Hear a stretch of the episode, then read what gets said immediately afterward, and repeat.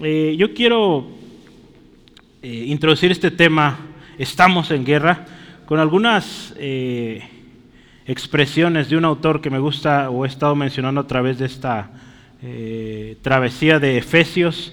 he estado mencionando mucho sobre Charles Hodge. Entonces, este autor decía esto, escuche, cuando hablamos de guerra, porque yo quise poner el título Estamos en guerra y lo puse con eh, símbolos o signos de admiración porque es, real, es genuino. Eh, no se trata, dice este autor, de una figura retórica, o sea, no se trata de una poesía, no se trata de un invento de alguien que dijo estamos en guerra, pero ah, es lenguaje figurado, no, estamos en guerra, ¿sí? Es algo real, es algo arduo. Este autor decía, la salvación por gratuita que sea, ¿verdad? La salvación es gratuita. Dice, no se puede obtener sin un gran esfuerzo. Eh, la vida cristiana tiene mucho esfuerzo, no, no con el propósito de ganar lo que ya está ganado. Amén. Eh, luchamos, eh, nos mantenemos firmes para llegar a la meta final. ¿sí? Y cumplir lo que Dios quiere que cumplamos, ¿verdad? el propósito. Este autor decía también, el conflicto cristiano no es solo real, sino también es difícil y peligroso. Es una situación en que los verdaderos creyentes a menudo resultan gravemente heridos y multitud de supuestos creyentes sucumben o claudican por completo. Si en esta lucha constante, en esta guerra, muchos verdaderos cristianos, hermanos, como decía Pablo, van a tener las marcas de guerra pero a haber muchos supuestos cristianos que no van a aguantar, van a declinar. ¿sí? Aquí habla también este autor, dice, es, un, es también un ámbito en el que también se cometen muchos errores en esta guerra. Y se incurren graves pérdidas. ¿Sabe por qué? Por ignorancia de su naturaleza y de los medios apropiados para llevarlo a cabo. Mire hermano, estamos en una guerra. Yo quiero que lea el texto porque quiero ahondar más en esto. Y es Efesios 6, 10 al 12. Vamos a empezar a hablar de, la guerra espiritual. En las próximas semanas hablaremos de la armadura de Dios, eh, hablaremos de cómo hacer guerra aún con la oración. Entonces esto se pone bueno. Estamos terminando la carta a los Efesios y bueno, creo que fue un final de mucha acción. Bueno, a mí me gustó y creo que lo vamos a disfrutar. Dice así la palabra, escuche. Por lo demás, hermanos míos, fortaleceos en el Señor y en el poder de su fuerza.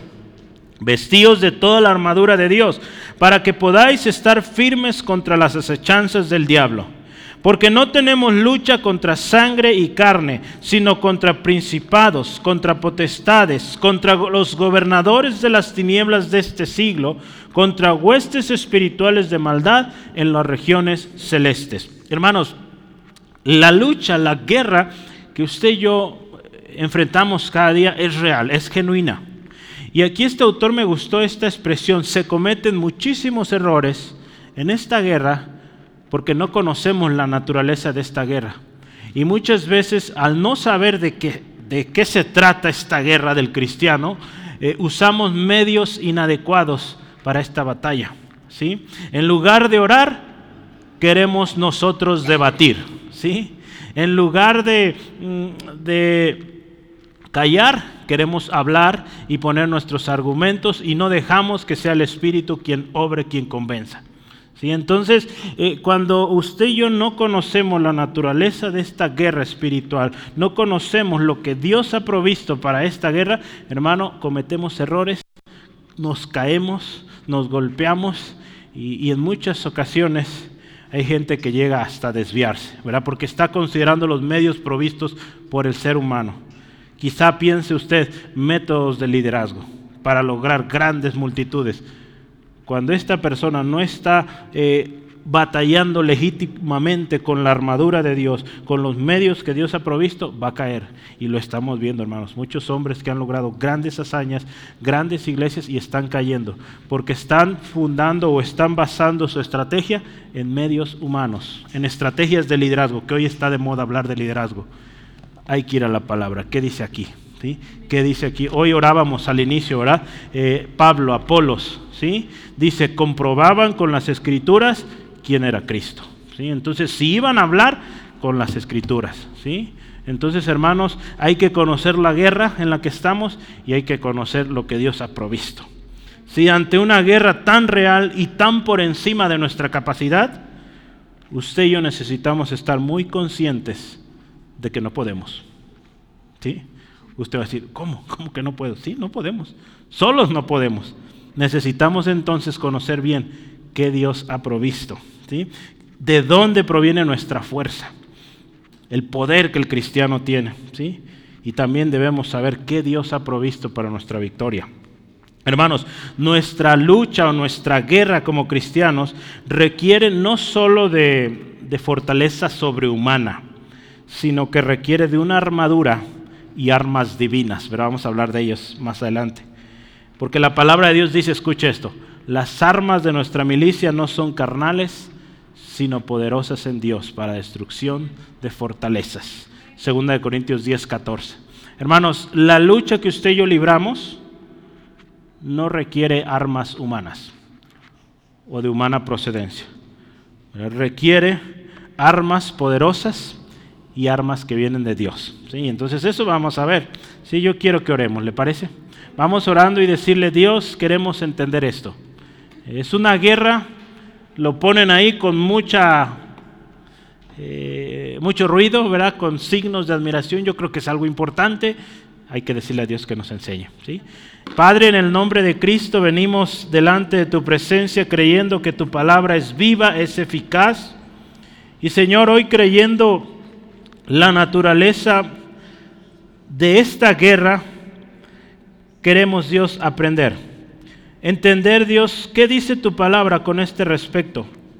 Hoy se habla mucho de guerrear de, de, una batalla espiritual, pero cuán importante que entendamos a la luz de tu palabra, no con conceptos, ideas eh, humanas, sino que entendamos qué dices tú en tu palabra sobre esta batalla que libramos cada día. Además de que nos indicas cómo es la naturaleza de nuestro enemigo, nos indicas cómo es que vamos a vencer, cuál habrá de ser nuestra postura, las armas, las partes de la armadura. Señor, queremos aprender esto y ser hacedores de tu palabra. Espíritu Santo, ruego, abre nuestro entendimiento para lo que hoy vamos a escudriñar juntos. Señor, te pido, guíanos. Y Señor, si alguien aquí con algún dolor, alguna aflicción, hoy también, Señor, lo llevamos a ti. Espíritu Santo, trae consuelo, trae paz a este corazón. Y Señor, sé tú hablando hoy en el nombre de Jesús.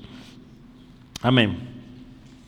Lo primero que yo quisiera hablar es, eh, voy a irme versículo por versículo y y el primer subtema es fortaleceos en el Señor. Voy a considerar el versículo 10. Entonces, número uno, ponga ahí, fortaleceos en el Señor.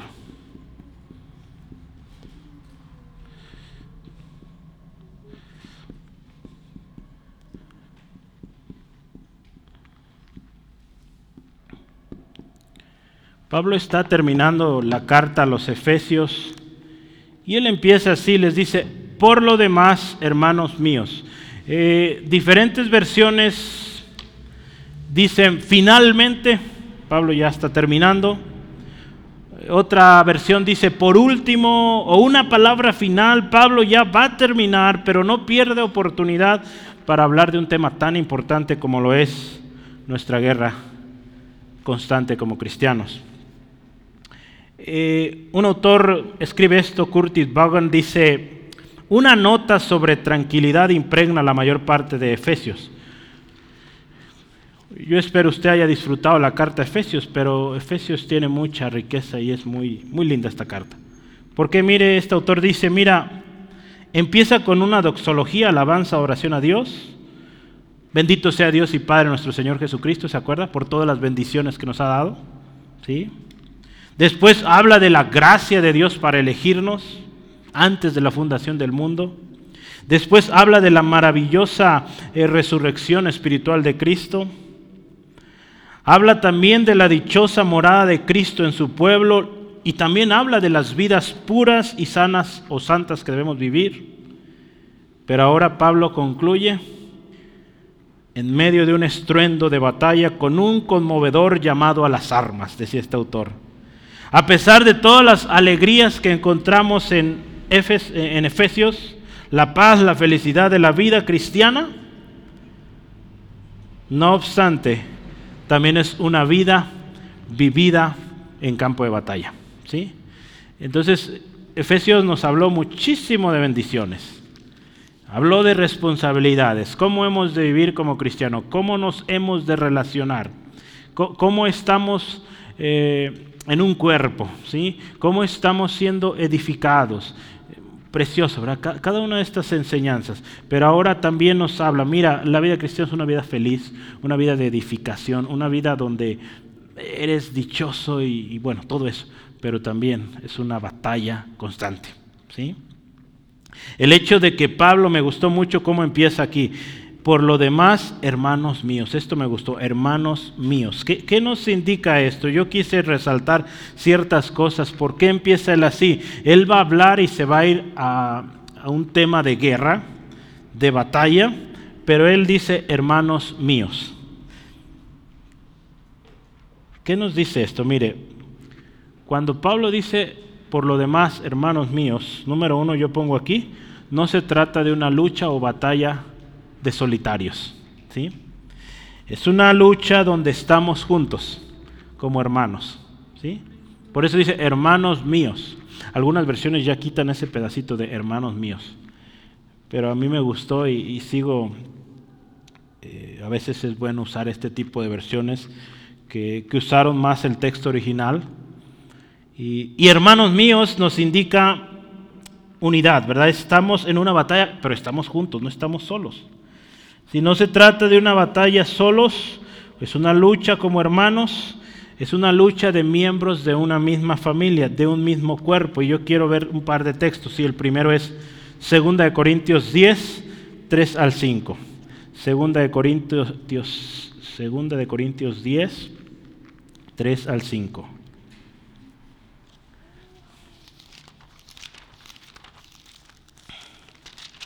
Dice la palabra del Señor así.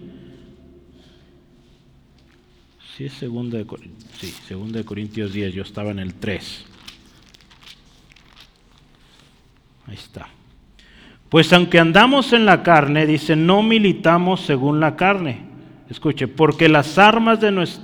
Eh, vale la pena resaltar, nuestra milicia no son carnales, sino poderosas en Dios para destrucción de fortalezas y leemos el 5 también, derribando argumentos, toda altivez que se levante en contra del, en contra, dice, el conocimiento de Dios, y llevando cautivo todo pensamiento a la obediencia a Cristo. Pero mire, interesante, aunque andamos, está hablando en un, en un plural, ¿sí? no, no, no está diciendo estoy o, están, ¿no? andamos, ¿verdad? Habla de algo que está haciendo en equipo, ¿sí? en cuerpo. Otro más, Romanos 13, 12 eh, al 14, otro texto más. Hay varios donde Pablo llama eh, o habla de la batalla espiritual, usualmente habla de vamos eh, o, o, está hablando un término nosotros. En Romanos 13, versículos 12 al 14 nos dice así, escuche, la noche está avanzada y se acerca el día. Desechemos pues las obras de las tinieblas, escuche, y vistámonos las armas de la luz. Vea, vistámonos. Versículo 13.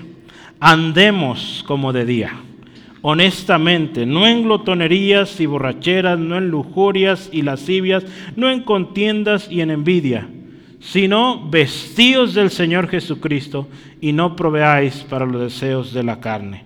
Sí, entonces vea, eh, eh, una lucha y dice, vistámonos de las armas de luz. Sí, entonces está hablando de una lucha en, en comunidad, ¿sí? en grupo. Es una lucha en la cual, hermanos, si recordamos lo que Dios nos está dando este año, es una lucha en la cual debe haber amor fraternal. Hebreos 13, 1. Lo vimos el domingo. Es una lucha donde debemos estar con un mismo sentir, lo vamos a ver el domingo, 1 Pedro 3:8. Porque siendo muchos, dice la palabra de Dios, somos un cuerpo en Cristo y todos miembros los unos de los otros, Romanos 12:5. ¿Sí? Entonces, en esta lucha, amor fraternal, un mismo sentir, somos un cuerpo en Cristo. Entonces, cuando vemos que es una lucha constante y vemos que es una lucha que no se libra solos, esto debería ser un gran alivio, hermano, de que no estamos solos. Mucha gente quiere luchar solo y no va a poder. Por algo Dios en su gracia estableció desde el principio hay un pueblo, siempre un remanente, y, siempre Él llama grupos ¿sí? de personas. ¿sí? Entonces e, es bonito y especial que Cristo Jesús vino y formó la iglesia, ¿sí? un grupo de personas. Entonces podríamos también pensar que como grupo, como iglesia, dice la palabra, necesitamos estimularnos, necesitamos congregarnos, necesitamos exhortarnos, unos a otros, y más porque dice Hebreos, aquel día se acerca. Hebreos 10, 24 al 25. Entonces, hermanos, cuando dice, por lo demás, hermanos míos, o finalmente, hermanos míos, dice, hermanos, esto es de nosotros, esto es para todos nosotros, estamos en guerra, ¿sí?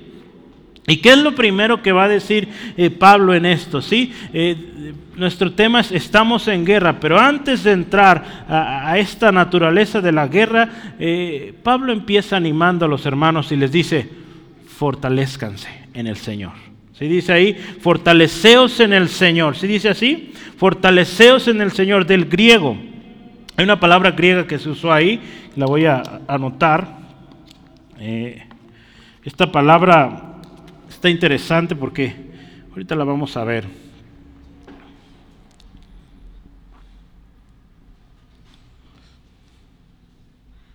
No, esto no salió.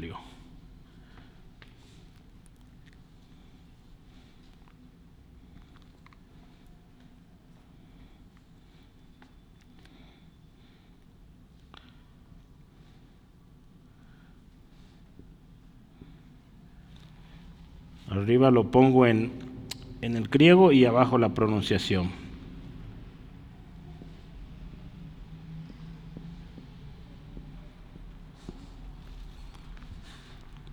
Esa palabra es endunamó. Endunamó. E, esta palabra significa fortalecer, esforzar, dar fuerza. ¿Sí? Entonces, esa palabra se usó aquí, dice fortaleceos en el Señor, ¿sí? Y es bien interesante, hermanos, porque ¿cuántos saben Filipenses 4:13? Todo lo puedo en Cristo que me fortalece. Usa esa palabra. Entonces, ¿de quién viene nuestra fortaleza? Del Señor. ¿sí? Tanto en este texto cuando dice fortaleceos en el Señor, está hablando del Señor Jesucristo, como en Filipenses, todo lo puedo en Cristo que me fortalece, nuestra fortaleza viene del Señor Jesús. ¿sí? Entonces vea qué hermoso, hermanos. Eh, estamos entrando en una batalla, bueno, fortalezcámonos en el Señor.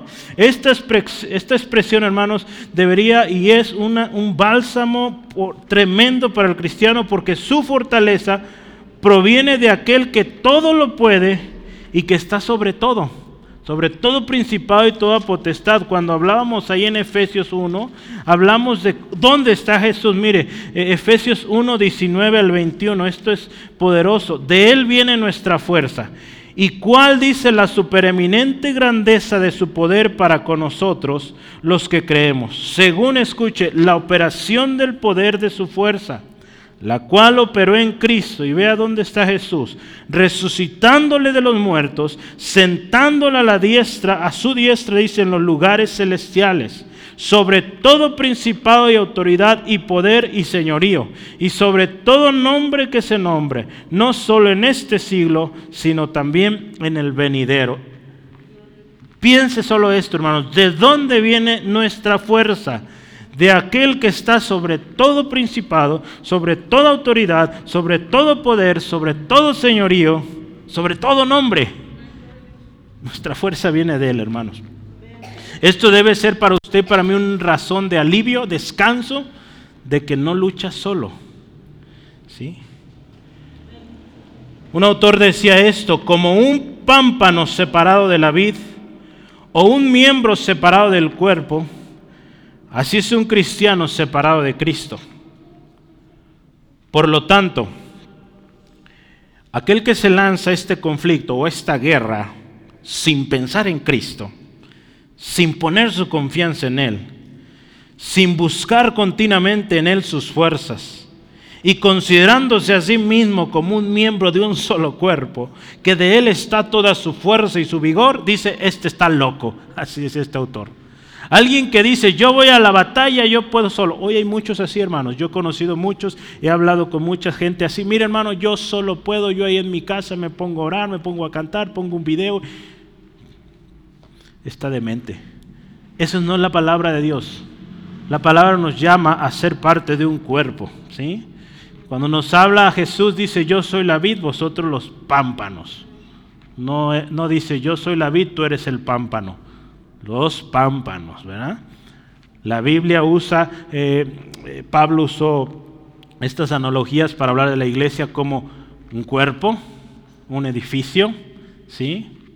Entonces, miembros, múltiples miembros, ¿sí? Entonces, mire, fortaleceos en el Señor.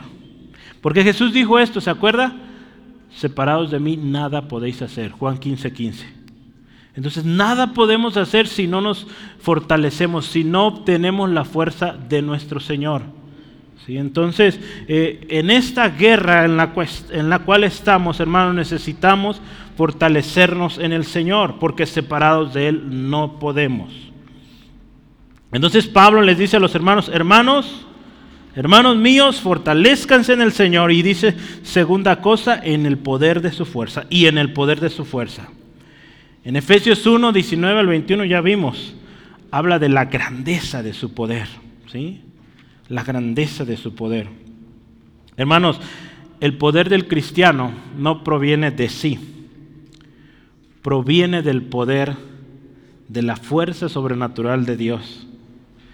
Es por eso cuando Pablo está luchando con este aguijón, el Señor le dice, bástete mi gracia, porque mi poder se perfecciona en tu debilidad. ¿Sí? Segunda de Corintios 12, 9. Entonces, hermanos, cuando vemos todo esto, que nuestra fuerza no viene de nosotros, viene de Dios. El poder en el cual nos movemos no viene de nosotros, viene de Dios. Podemos descansar. Descansar en la gracia de Dios en la fuerza y el poder que vienen de Él. ¿Sí? Porque hermanos, mire, escuche esto. Solo usted y yo, como miembros del cuerpo de Cristo, tenemos vida. ¿sí? Si no somos miembros del cuerpo de Cristo, no tenemos ni vida ni poder. ¿sí? No somos nosotros los que vivimos, sino Cristo es el que vive en nosotros. Pablo lo decía en, en, en Gálatas 2.20. Y la fuerza que tenemos, hermanos, no es nuestra, es de Él. Todo lo podemos en Cristo que nos fortalece. Entonces, si vamos a poderlo es en Cristo. Y cuando somos débiles, entonces somos fuertes. 2 Corintios 2.10. Cuando más vacíos de nosotros mismos estamos, más llenos de Dios. ¿Sí? Juan 3.30, ¿se acuerda? Es necesario que yo mengüe y que Él crezca. Entonces, hay que vaciarnos, hermanos, de nosotros mismos y llenarnos de Él. Que de Él venga nuestra fuerza, que de Él venga el poder, ¿sí? Para que de verdad, hermanos, en esta lucha, en esta guerra en la cual estamos, ganemos, ¿sí? Yo les decía hace rato, muchos en la vida que llevan como cristianos viven vidas deplorables, caída tras caída, porque están fundando su estrategia en pensamientos o en maneras humanas, ¿sí? O en estrategias humanas. Están fundando su lucha en una estrategia que alguien le dijo y no en la palabra, ¿sí? O están confiando en una persona y no en lo que Dios dice. Por eso viven como viven, no logran. Porque viven emocionados con lo que les dicen y dejan de escuchar ese tipo de comentarios o esa persona se va, los abandona, vuelven otra vez a su estado deplorable, triste, vacío. Pero cuando usted y yo nos llenamos, nos fortalecemos en el Señor y en el poder de su fuerza, hermanos, vamos a vencer.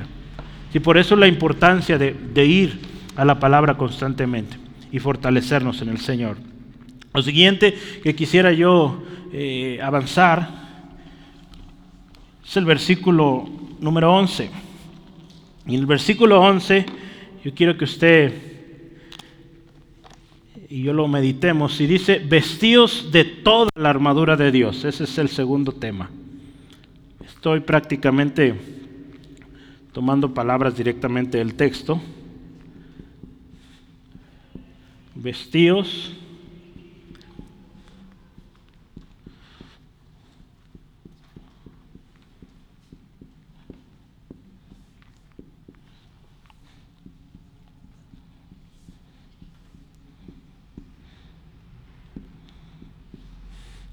Y estoy subrayando ahí porque es importante toda, ¿sí? Vestidos de toda la armadura de Dios, versículo 11.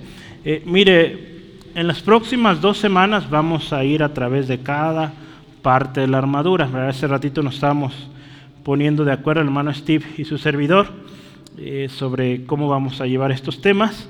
Entonces son seis partes o seis elementos de la armadura de Dios y las vamos a dividir tres y tres. ¿sí? Eh, habíamos dicho podría ser uno cada semana, pero esto se haría muy largo. ¿verdad? Entonces vamos siendo prácticos y yo creo que tres por semana eh, tenemos tiempo suficiente para platicar eh, a detalle. ¿sí? Entonces vamos a ir más a detalle en esto, pero yo solo quiero mencionar esto, hermano, hermana, tú y yo necesitamos, mira, conocer la armadura de Dios. Necesitamos vestirla y usarla toda, la armadura de Dios. ¿sí? Eh, son seis partes, las vamos a ver con detenimiento, pero pueden clasificarse de dos maneras, o más bien en dos, en dos grupos, defensivas y de ataque. Y es bien fácil. Las defensivas son cinto de la verdad, coraza de justicia, calzado del evangelio de la paz, escudo de la fe y yelmo de la salvación. Cinco. ¿sí? Las cinco primeras, de hecho. ¿sí? ¿Y la de ataque cuál es? La espada, la palabra de Dios. ¿sí? Entonces es, el único elemento o parte de ataque, la Biblia. ¿sí? El resto son, eh, veámoslo, defensivo. ¿sí? Entonces vamos a estar viendo con nuestro hermano Steve eh, tres eh, elementos defensivos y en la segunda parte dos defensivos y el de ataque que es la palabra. ¿sí? Entonces, bueno,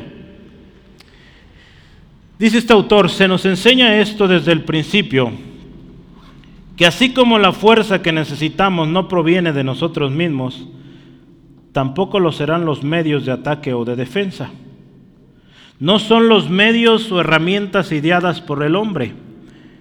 Esta es una verdad que ha sido pasada por alto en todas las épocas de la iglesia para lamentable perjuicio del pueblo de Dios. Mire hermanos, quiero resaltar esto. A lo largo de la historia, aunque se ha hablado mucho de la armadura de Dios, mucho se ha caído en descuidarla y no usarla. ¿sí? Porque mire, en lugar, dice este autor, en lugar de confiar en las armas que Dios nos ha dado, los hombres siempre terminan o están dispuestos a confiar en aquellas armas que ellos mismos se proveen o que han sido prescritas por otros. ¿sí? Entonces, es lo que ha sucedido a lo largo de la historia, hermanos, y yo lo he visto mucho. Mire, Dios da una estrategia a una iglesia. ¿sí? Yo, creo firmemente que Dios da estrategias en las iglesias. Eh, y qué tremendo Dios usa ese modelo o manera de, de llevar una iglesia. Pero muchos cometen el error de copiar y seguir lo que aquel. Pues que aquel son doce, pues hay que hacer nosotros doce. No, no quiero tirar pedradas, ¿verdad? Pero es una manera, ¿verdad? Que ellos usan grupos de doce, pues nosotros vamos a hacer grupos de doce. Y no funciona pues no funcionó. Pues allá está otro grupo que está haciendo este tipo de comunidades, vamos a hacerlo también. Y tampoco funciona. Cuando seguimos estrategias humanas no va a funcionar, hermanos. Hay que considerar las armas y las herramientas que Dios nos ha dado en su palabra. A lo largo de la historia el hombre tiene esa tendencia. ¿Se acuerda? Eh, yo lo expliqué hace algunas semanas. Por naturaleza el ser humano imita a otros, Porque fuimos creados así, a imagen de Dios. Era para que usted y yo imitáramos a Dios. Pero ¿qué hizo el pecado? Lo distorsionó todo. ¿Y qué imitamos ahora? Pues al que se ve mejor, al que tiene más, ¿sí? Al que aparenta felicidad, a ese imitamos. Y cuando caemos en imitar las estrategias del hombre, lo que provee el hombre, eh, rechazamos lo que Dios ha provisto y nuestra guerra pues se vuelve muy difícil, ¿sí? Y de continuar así pues no la vamos a librar, ¿sí?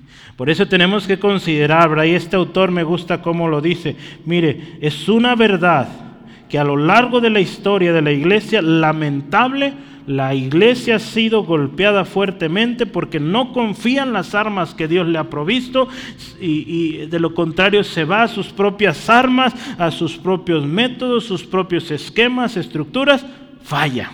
¿sí? Hermanos, yo, yo anotaba esto, no solo debemos conocer la armadura de Dios, debemos vestirla y vestirla diario. ¿sí? Porque de qué nos sirve sabernos las seis partes y no usarlas o no, estarlas eh, creyendo y entenderlas.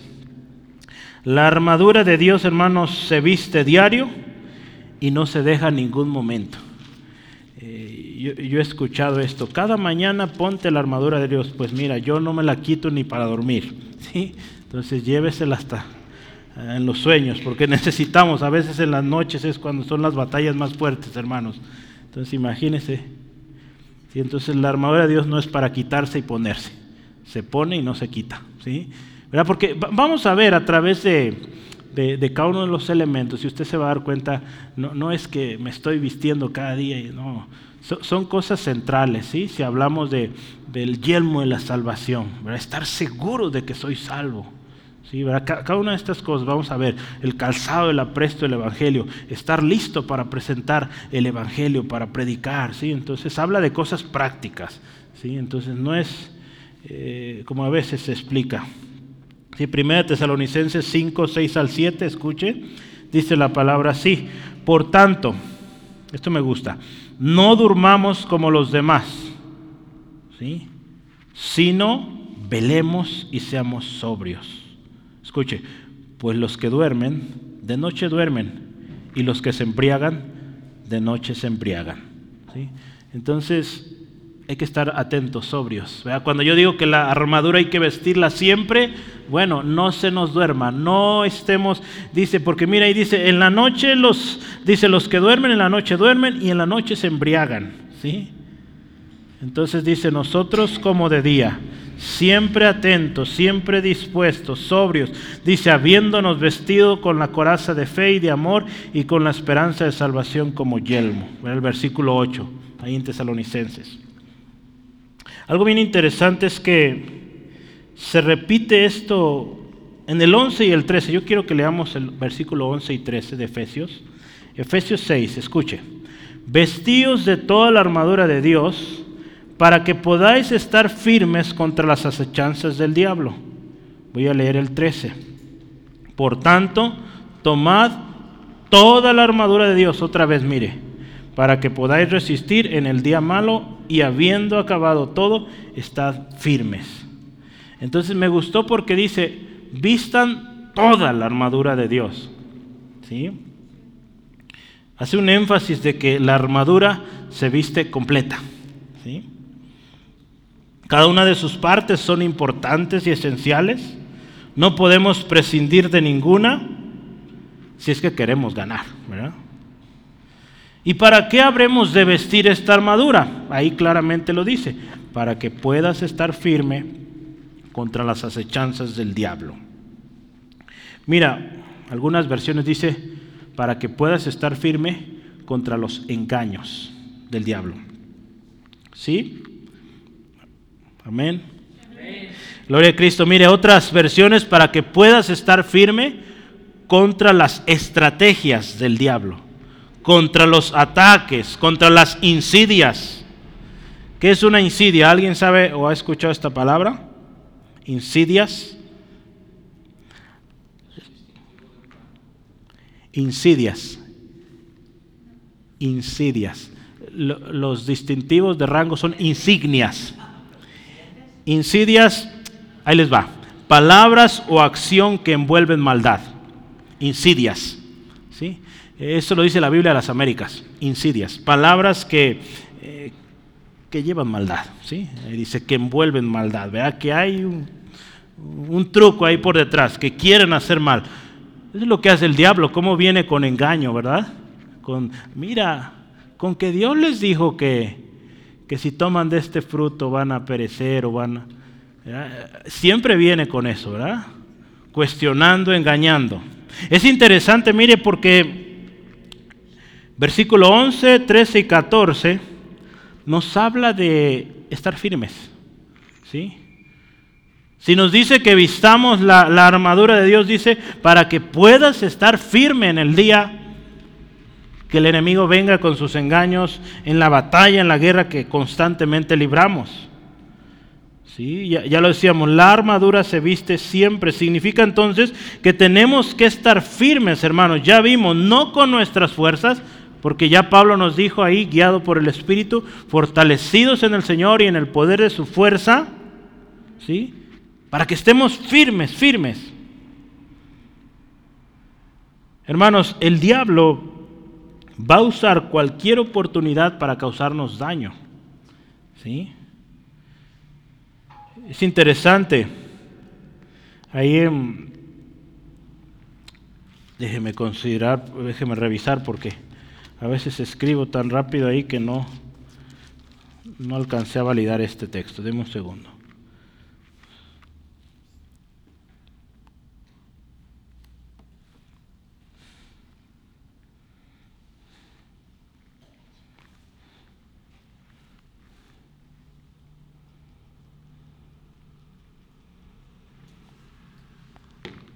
Sí. Es segunda de Corintios 2.11. ¿Sí? Y bueno, puedo ponerlo desde el 10, segunda de Corintios 2, 10 al 11. Ahí está hablando, eh, si usted recuerda, en la primera carta de Efesios, eh, había un hombre que que estaba viviendo con la esposa de su padre, ¿verdad? ¿Se acuerdan? Y, Pablo instruye a los hermanos a ese, retírenlo de la iglesia, no se junten con él. ¿sí? En la segunda carta, y en este contexto donde nos encontramos, este hombre fue quebrantado, ¿sí? Y, mostró que estaba arrepentido. Y, y, Pablo les dice ahora a los hermanos, vuélvanlo a aceptar, perdónenlo, ¿sí? Y, en estas instrucciones que Él les está dando, vamos a ir ya directo aquí. Voy a leer el versículo 10, 2 Corintios 2.10. En la primera carta de Corintios les dijo, con Él no se junten. Pero ese tipo de gente no son parte del cuerpo, no se puede considerar parte del cuerpo, se disciplina porque no está actuando de manera prudente. La disciplina es bíblica también en la iglesia.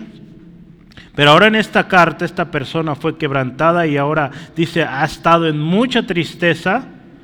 Entonces ahora le dice, y al que vosotros perdonáis, ahora Pablo les anima, perdónenle, dice, yo también lo perdono. Porque también dice, yo lo he perdonado. Si algo he perdonado, por vosotros lo he hecho en presencia de Cristo. Escuche, para que Satanás no gane ventaja alguna sobre nosotros, pues no ignoramos sus maquinaciones. Yo quiero usar esta última parte. Satanás, hermano, ya hablamos, trabaja con engaño, ¿sí? Estrategia, ¿sí? Y una estrategia muy común que va a utilizar es esta, falta de perdón, ¿sí? Entonces Pablo le está diciendo, mire hermanos, vuélvanlo a aceptar y perdónenlo. ¿sí? Para que el diablo no tome ventaja de este sentir que podrían algunos guardar en su corazón y hacer que pues ustedes se desvíen, ¿verdad? Al no querer perdonar a aquel que pues si Cristo lo ha perdonado, ¿quiénes somos nosotros para no perdonar?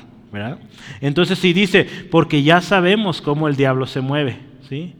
Una falta de perdón, una ofensa, hermano, no perdonada, lo que hablaba hoy en la mañana, una ofensa no perdonada puede ser algo que el diablo use para destruirte. Entonces tenemos que tener mucho cuidado. El enemigo, hermanos, está buscando oportunidad para meterse y causar estragos en nuestras vidas, en nuestras familias, en la iglesia. ¿Sí? Por eso, qué importante aquí nos dice, vistan la armadura completa, toda la armadura de Dios, para que puedan estar firmes ante los ataques del enemigo. ¿Sí? Por eso es súper importante estar firmes. ¿Sí? Cuando Pedro, hermano, habla de nuestro adversario, el diablo, ¿se acuerda? Nos dice, estén sobrios, velando, resistiendo firmes en la fe. Resistir firmes en la fe incluye estar con la armadura puesta. 1 Pedro 5, 7 al 8. ¿sí? El diablo dice que anda como león rugiente buscando a quien devorar. Si está buscando la oportunidad, hermanos, entonces usted y yo no debemos dar tregua, no debemos dar oportunidad. Charles Hodge decía, si nuestro adversario fuera un hombre y no poseyera más que fuerza, ingenio y astucia, podríamos usar métodos humanos, ¿verdad? Si fuera un humano nuestro adversario. Pero hermanos, nosotros tenemos que luchar contra Satanás. Entonces necesitamos la armadura de Dios. No podemos solos, hermanos. Necesitamos la armadura de Dios. Entonces, eh, ¿qué nos dice aquí la escritura? Vamos a ver en las próximas dos semanas sobre cada parte de la armadura. Vistan toda la armadura de Dios. ¿sí? Toda la armadura de Dios. Yo quiero ir al segundo, perdón, al tercer tema y último es, la verdadera lucha es espiritual. ¿sí? Vamos a ponerle así este último tema.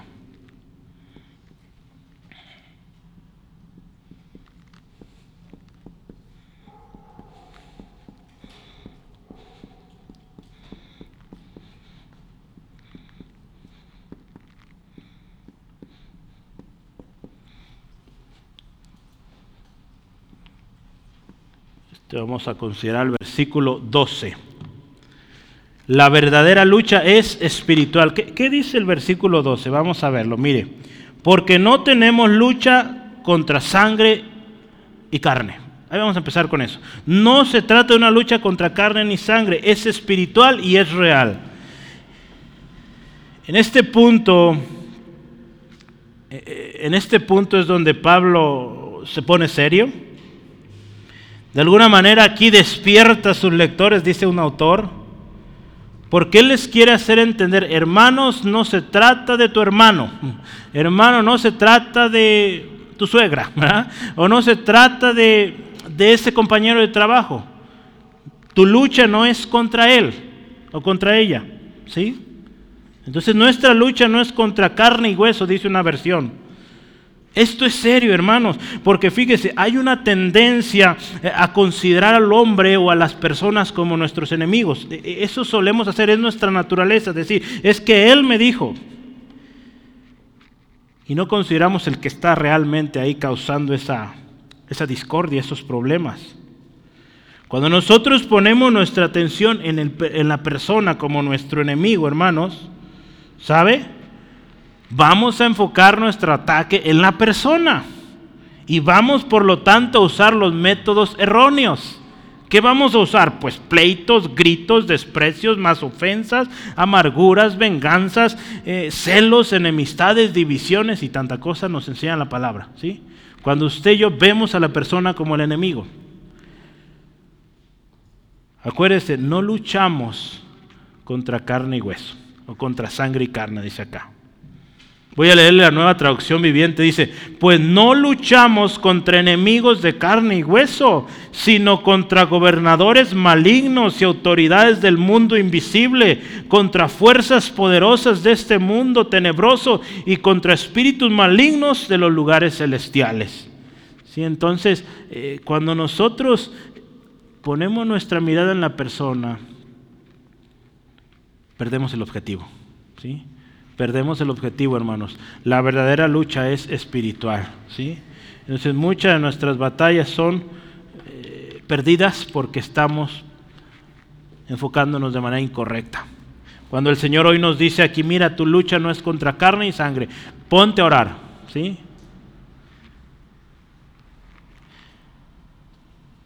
En la estrategia militar, No estimar adecuadamente la fuerza y las capacidades de un enemigo es un error trágico. En la confrontación cristiana no solo es trágico, sino imperdonable, porque se nos advierte claramente tanto de la naturaleza del conflicto como del carácter formidable del enemigo. Mire, hermanos, eh, hace ratito venía escuchando a un hermano, él es eh, irlandés, estaba hablando sobre esta batalla espiritual y él decía, yo no he estado en la milicia, yo no he sido soldado, pero he leído historia y me gustan mucho las historias de grandes batallas y todo esto, decía el hermano. Y lo que, lo que dice encuentro importante y relevante en una buena estrategia es, pues conocer al enemigo. Saber, eh, en este caso, mire, saber adecuadamente, como dice este autor, la fuerza y sus capacidades. ¿sí? Porque cuando nosotros ignoramos este tipo de cosas, hermanos, es un error fatal, ¿verdad? hablando en la milicia, cuando, cuando un país se avienta sin saber o sin hacer una investigación previa del enemigo, pues quién sabe si gane, ¿verdad? Entonces, en la vida cristiana, hermanos, este autor lo pone como algo imperdonable. Porque mire, ¿cómo es posible que vas a una guerra sin saber quién es el enemigo? ¿Sí? Aquí la palabra, eh, por eso le decía, es un error tremendo y común, hermanos, que se nos olvida que, la lucha, como dice aquí, no es contra sangre y carne. ¿sí? Entonces a veces eh, pareciera, cuando escuchamos a las personas hablar de otros o de sus problemas circunstancias, es que él no cambia, es que ella no cambia. Nos damos cuenta que están enfocándose en el lugar incorrecto, hermanos. Hay que orar que esa persona sea tocada que esa potestad o aquello que lo está oprimiendo, que aquella tristeza, aquella amargura, aquel enojo, resentimiento, lo que sea que tenga aquella persona sea libre para que pues haya un cambio verdadero. ¿Sí? Características del enemigo. Mire, yo quiero hablar de las características del enemigo. Es bien interesante porque ahí nos va a hablar de cuatro cosas. En el versículo 12 nos habla de principados, ¿sí? ¿Sí? Versículo 12 dice, porque no tenemos lucha contra sangre y carne, sino primero dice, contra principados. Número 2, contra potestades. Número 3, contra los gobernadores de las tinieblas de este siglo. Y número 4, contra huestes espirituales de maldad en las regiones celestes. cuatro cosas. ¿sí? Eh, mire, yo estoy investigando un poco sobre esto y, y es interesante porque no se trata como, o, la intención de Pablo aquí no era de, decir como, estos son los diferentes rangos de, eh, de potestades eh, satánicas. No es eso. Sí, mire, le voy a leer algún, un par de comentarios para ayudar. No debe entenderse que Pablo aquí enumere, cuatro clases diferentes de seres demoníacos. ¿sí? No, no, es que esté diciendo, pues, hay principados, hay potestades, hay gobernadores, hay huestes. No, no está como tratado de decir, existen estos cuatro tipos de demonios. No es así. ¿sí? Cada término, ahorita los vamos a estudiar, simplemente nos habla de fuerzas desplegadas en contra de Dios y su pueblo de una manera diferente. ¿sí? Otro autor dice, todos estos términos se refieren a poderes espirituales que componen la potestad del aire, ahí en Efesios 2.2 nos habla de eso, y la cual está gobernada por Satanás. ¿sí? Entonces, no lo veamos tanto como rangos necesariamente, porque no lo son. Hay gente que pues se pone a tratar de poner rangos y todo eso. Digo, ya eso es extra bíblico y hay libros dedicados a eso. Bueno, no está en la Biblia y no nos metamos en eso. ¿sí? No, no vale la pena. ¿sí? Entonces, sí es importante conocer el enemigo a la luz de las escrituras, lo que la palabra de Dios nos dice, las armas que Dios nos ha dado y con eso podemos, hermano. ¿sí? Hay cosas que el Señor no ha revelado y pues Él sabe por qué. ¿sí? Entonces no, le busquemos más. ¿sí? Hay mucho que conocer todavía de la palabra para estar buscando más. Entonces, mire, vamos hablando, principados. Si está tomando nota, principados. Eh, en la Real Academia o en el diccionario, un principado es un territorio o un lugar sujeto a la potestad de un príncipe. Sencillo. ¿sí? Eh, en otras palabras, un autor dice esto de principado se refiere a un rango o a un dominio. ¿sí? Entonces, al final de cuentas, nuestra lucha es contra esos principados, primeramente, que tienen dominio sobre un lugar, ¿sí? sobre una región. La segunda cosa es potestades, ¿verdad? Potestades. Potestad. ¿Qué, ¿Qué, es potestad? Potestad es dominio, poder, jurisdicción o facultad. ¿sí? Entonces, una potestad, según, según, un autor, Curtis Vaughan, dice, sugiere su investidura de autoridad. Entonces, pues potestades, ¿de qué nos habla? Eh, habla de, de, estos seres que tienen cierto poder o cierta autoridad, ¿sí? Y contra eso luchamos, ¿sí? Eh, eh, sabemos, ¿verdad? Por ejemplo, la Biblia habla de, hombres que Jesús liberó, ¿verdad? De posesión demoníaca. ¿sí? Entonces, eh, podríamos pensar así, ¿verdad? esos demonios tenían poseída a esa persona, tenían autoridad sobre esa persona de tal manera que esa persona no, no tenía control sobre su cuerpo. ¿sí? Entonces, estamos hablando de potestades, eh, ejercen poder, ejercen autoridad sobre algo o sobre alguien. ¿sí? Lo siguiente que viene ahí es gobernadores de las tinieblas de este siglo. Este está bien interesante. Gobernadores de las tinieblas de este siglo. Eh, aquí el autor Curtis dice, señala su control sobre un mundo en rebelión contra su creador. Yo quiero que pensemos esto de gobernadores de las tinieblas de este siglo. Eh, hay un texto, 2 Corintios 4.4, este nos va a ayudar un poco. 2 Corintios 4.4 los gobernadores de las tinieblas de este siglo. Segunda de Corintios 4:4.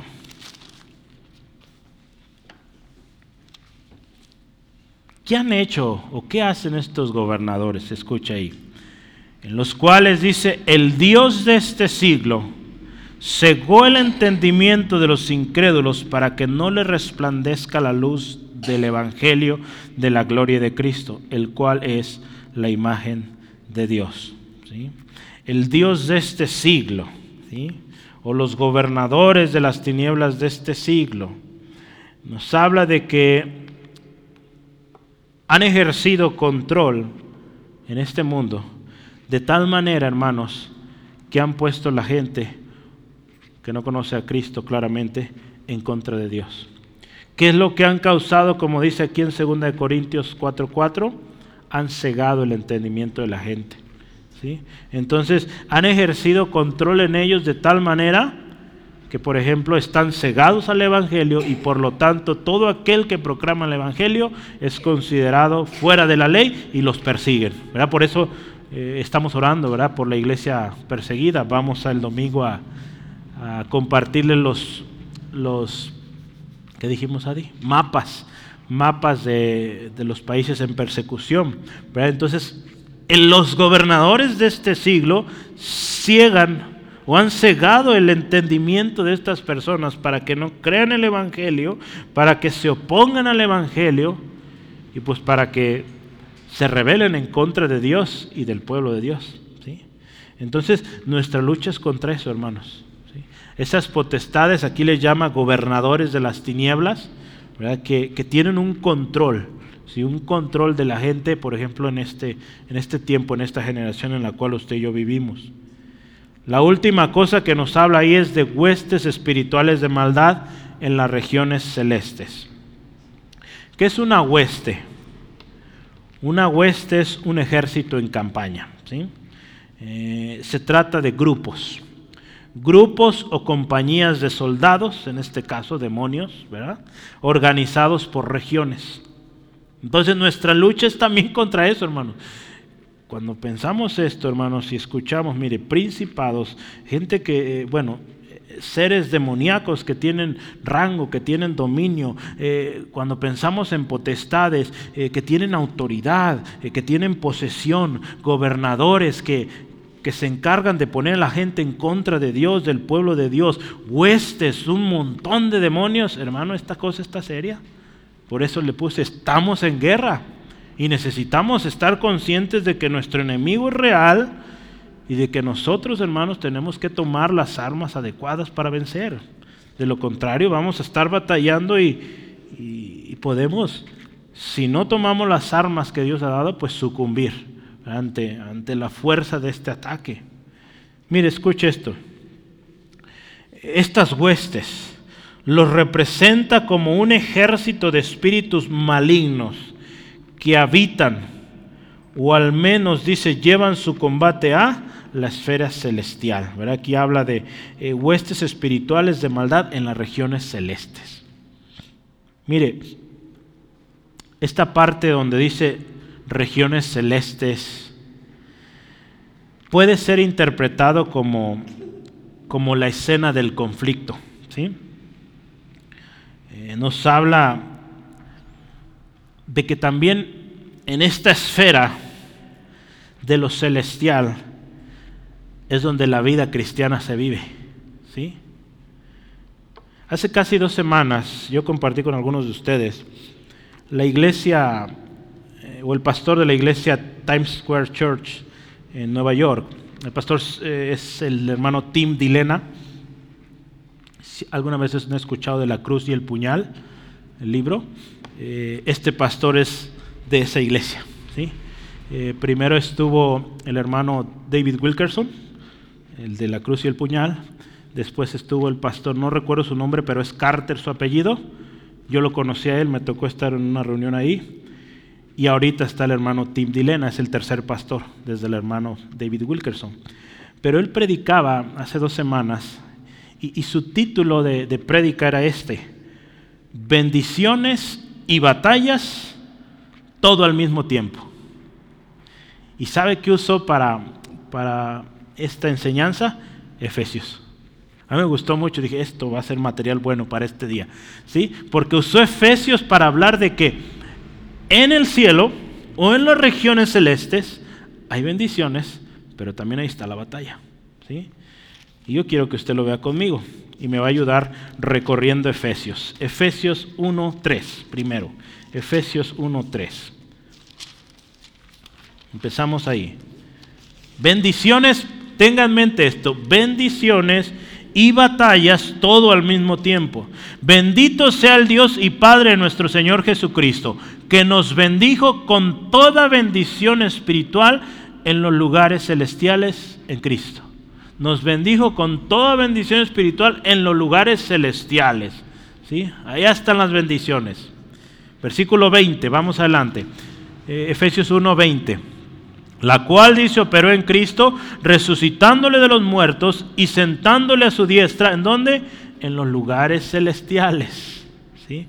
Pero ahí nos vamos a dar cuenta que Jesús está sobre todo eso, ¿sí? Porque dice ahí, si sigue el 21, dice, sobre todo principado si bien Jesús está sentado en los lugares celestiales, pero clarifica ahí versículo 21, sobre todo principado y autoridad y poder y señorío y todo nombre que se nombre, no solo en este siglo, sino en el venidero. Así que estas potestades, estos principados, estos gobernadores, estas hueses están por debajo. Cristo está sobre ellos. ¿sí? Entonces, gloria a Dios. Mire, hay bendiciones allá arriba. Cristo está ahí arriba. Y vamos ahí, eh, capítulo 2, versículo 6. Efesios 2, 6, sigamos. Y juntamente con Él nos resucitó. Y asimismo nos hizo sentar, ¿dónde? En los lugares celestiales con Cristo Jesús. Entonces, en los lugares celestiales con Cristo. Capítulo 3, versículo 10 capítulo 3, versículo 10, para que la multiforme sabiduría de Dios sea ahora dada a conocer por medio de la iglesia a los principados y potestades, ¿en dónde? En los lugares celestiales, ¿sí? Y ahora sí el último, capítulo 6, versículo 12, donde estamos ahora. ¿Dónde están estas huestes de maldad? En las regiones celestes. Entonces, ahí mismo, hermanos, donde estamos recibiendo bendición, también el enemigo quiere robarla. ¿sí? Entonces, por eso es tan importante que sepamos quién está sobre ellos, Cristo. ¿sí? Y que de Él tomemos la fuerza, ¿sí? De Él tomemos poder para vencer, hermanos, a todas estas potestades, gobernadores, huestes, principados, ¿sí? Entonces, la batalla se libra, hermanos, en el mismo lugar que usted obtiene sus bendiciones. Entonces vea qué poderoso y hermoso es esto, hermanos. Al mismo tiempo que estamos en batalla, estamos también gozando de las bendiciones. Pero cuando estamos luchando, sabiendo que Cristo está sobre todo y, y estamos tomando su armadura y nos estamos fortaleciendo en Él y en el poder de su fuerza. ¿sí? Entonces por eso es súper importante, hermanos. Mire, quiero terminar. El conflicto del cual Pablo ha estado hablando aquí, ¿verdad? Y, que yo traté de hoy explicar, que estamos en guerra, no es meramente un simple combate entre un individuo y, Satanás. no es un individuo de uno a uno, hermanos. Se trata de una guerra entre el pueblo de Dios y el poder de las tinieblas, o los poderes de las tinieblas. Entonces, acuérdese otra vez y téngalo bien grabado, hermanos.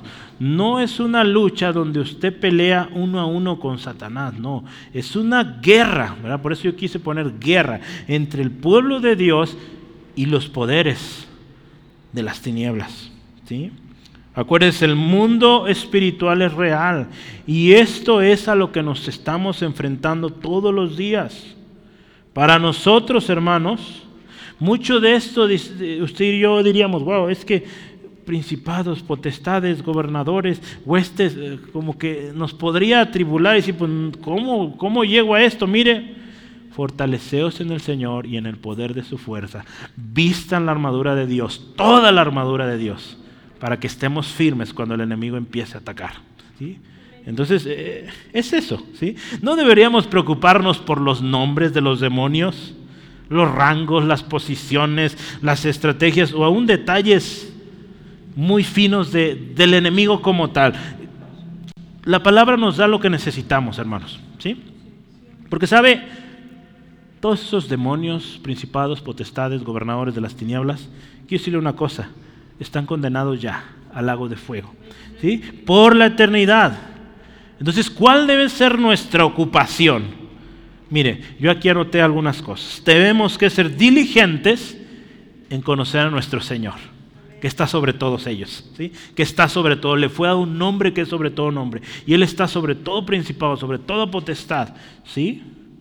¿Qué otra cosa? Lo hemos aprendido, ser llenos del Espíritu Santo.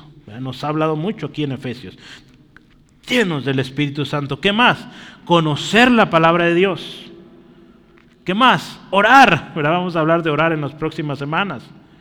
Y como aprendimos hoy, fortaleceos en el Señor y en el poder de su fuerza, vistiendo toda la armadura de Dios para que podamos estar firmes contra las acechanzas del diablo.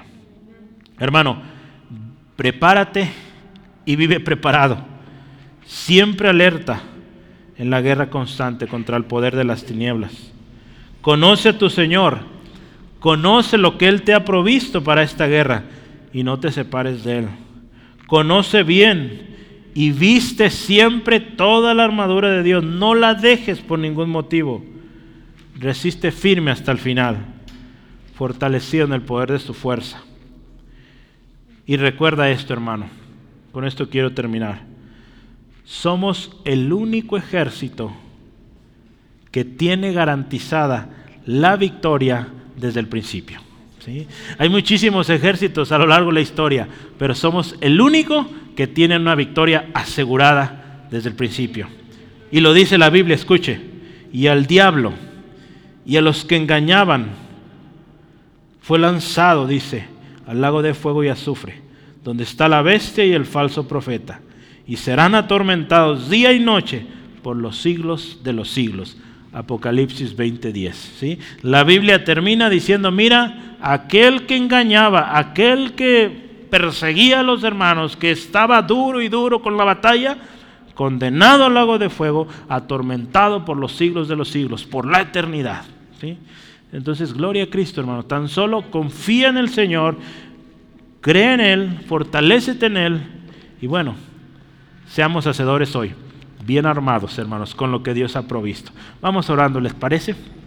Padre, te bendecimos en esta noche. Qué bueno es saber que contamos con tu gran amor, tu gran misericordia, Señor. Gracias Dios por tu palabra que hoy nos instruye. Gracias Dios porque hoy nos hablas de la fuente de fortaleza y de poder, tu fuerza Dios.